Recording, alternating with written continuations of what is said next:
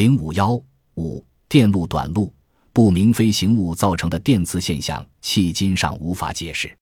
在许多情况下，在靠近外星飞船的地方，汽车发动机停转，灯光熄灭，广播电视台节目中断或被严重干扰，还有整个城市的高压输电线路甚至发电站受到影响的情况。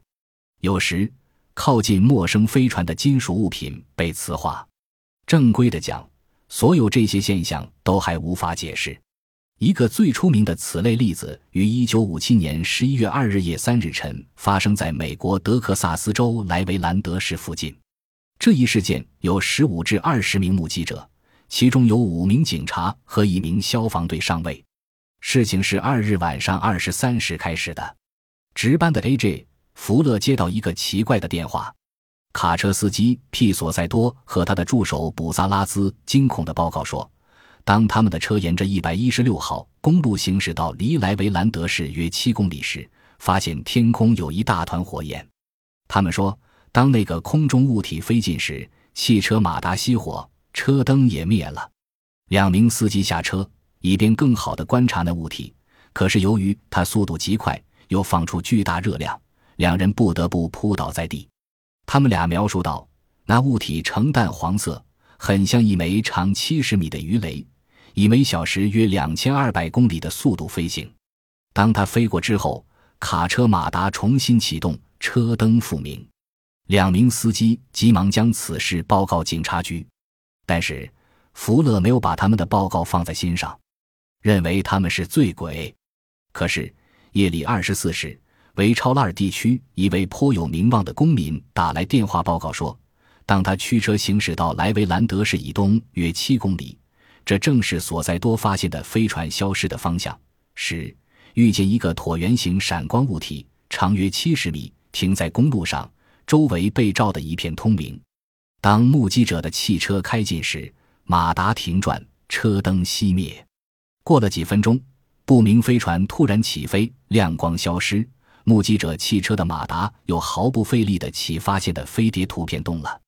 二十四小时时分，另一名目击者遇见那物体降落在莱维兰德市以北约二十公里的地方，并用电话向警察局报告了与前两个报告相同的内容。事后，蓝皮书计划执行小组和美国全国大气象调查委员会在调查过程中又获得了两份类似报告。一份报告说。两名康拜因手的联合收割机当晚二十四时十二分处在本维兰德西北约二十八公里的地方。一个发光的物体从空中飞过时，两台收割机的四部发动机同时熄火。第二份报告说，一名德克萨斯理工学院的大学生二十四时零五分开着车子到达莱维兰德市以东约十一公里处时，发动机和车灯同时出了故障。大学生惊恐地发现一个长约四十米的椭圆形平底物体停在前面的公路上，那物体像是铝制的，闪着蓝莹莹的光，通身光洁，看不到任何细部构造。几分钟后，物体突然腾空，消失到黑夜之中。这时，目击者的汽车发动机和车灯重新恢复工作，在父亲的坚持下。大学生第二天把事情的全部经过报告了莱维兰德市的警察局长。再说当晚，警察福勒在二十四时十五分还收到一名目击者的电话报告，说一个不明飞行物降落在市北约十七公里处。他的汽车遭遇与上述报告完全相同。福勒对事件再不能等闲视之了，终于决定报告警察局长。十分钟后，几辆警车被派出去调查现场。第二天，一份调查报告起草出来了。报告中除了有关情况，还提到夜里二十四时四十五分，另一名目击者发现不明物体降落在离他的卡车四百米处，莱维兰德以西。卡车突然莫名其妙地停了。目击者还讲述了一个很有意思的细节：飞船降落后，颜色便从橘红变成淡蓝；起飞后又变成原来的颜色。凌晨一时十五分。警察福勒接电话报告说，有人在俄克拉荷马弗拉特公路上莱维兰德市东北约四公里处看见了一个长七十米的不明物体。这时，几辆警车在城郊公路上搜寻。福勒同他们保持无线电通讯联系，及时将他们引向出事地点。警察局长克莱姆和他的副手麦克考洛乘坐的汽车于一时三十分到达俄克拉荷马弗拉特公路离莱维兰德七公里至九公里的地方。两名警官发现一大团椭圆形的红色亮光停在他们前面的公路上。两秒钟后，那物体升到空中向西飞去，又被到达附近的两名警察哈格罗夫和加文发现。接后。陌生的飞船又被正在一百一十六号公路上巡逻的安通德克萨斯镇的警察贝伦看见。经过附近的消防队上尉尔詹尼斯也看见了他。在那个值得回忆的夜晚，前后共收到十五份看到不明飞行物的电话报告。第二天，目击者们出具了二十多份正式签名的证词。不明物体被十五人至二十人看到。造成了十辆不同型号、种类车辆临时故障，因此不可能是集体错觉。目击者互不认识，而且调查结果证明他们所讲的是实情。为了寻求一种多少能令人接受的解释，蓝皮书计划执行小组组长当时是格里高里上尉，从一场雷雨暴风掠过莱维兰德的假想出发，发明了一个巨大的球形闪电。然而，他的假想是站不住脚的。无论如何，球形闪电不可能有七十米长，不可能六次在公路上降落，不可能改变自己的颜色，尤其是不可能造成汽车发动机故障。尽管新闻界和公众对国防部施加了强大的压力，格里高里上尉却拒绝对事件进行一次深入调查，借口是缺乏有说服力的数据。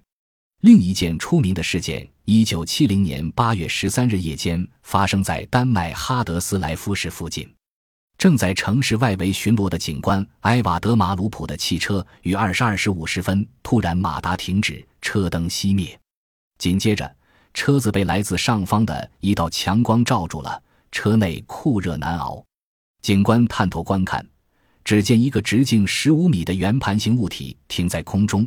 从它里面射出一束锥形白光，马鲁普想同总部联系，但无线电对话机已不能工作。光束渐渐地缩回飞船舱内，使警官惊讶不已的是，光束始终保持固定的形状，仿佛是用空气剪裁成的。飞船迅捷而又一声不响地升高，消失到星空中去了。此间，马鲁普成功地拍摄了六张相当清晰的飞船照片。这些照片经过丹麦和法国专家鉴别其真伪后，被发表在报上。飞船消失二十秒钟后，马鲁普警官的汽车发动机、车灯和无线电通信装备重新恢复正常。最惊人的，至今仍然无法解释的现象是，陌生的飞船竟能分段逐渐收回光束。此种现象在法国（一九六七年五月六日）、加拿大。一九六八年八月二日和一九七零年一月一日，芬兰一九七零年一月七日和中国上海一九八三年二月二十一日都有发现。六收集到属于飞船的一些陌生的物体，这种情况比较少见。但是，一些颇负盛名的作家和国际通讯社认为，美国、巴西。西班牙和瑞典等国可能掌握着外星飞船1947年至1983年掉在他们国土上的物品，甚至残骸。1974年，美国佛罗里达州的 VA 八磁石到一个直径20厘米、重十公斤的钢球。这个钢球的奇特之处在于，受到任何脉冲作用时，它便沿自己中轴旋转着呈直线运动，然后返回自己的出发点。在向几个不同的方向进行过同样的运动后，钢球自动停止了。美国海军的一个实验室化验结果表明，该球放出无线电波，并被一个强大的磁场包围着。美国的军事专家说不出这个钢球的来历，也无法解释它的这些奇怪的特性。化验的唯一结果是，这个神秘的球被美国海军扣下了，因为。正如美国空军和宇航局航天生物学顾问和导师、天文科学家卡尔·瑟根所称，并没有不明飞行物留下的证明和痕迹。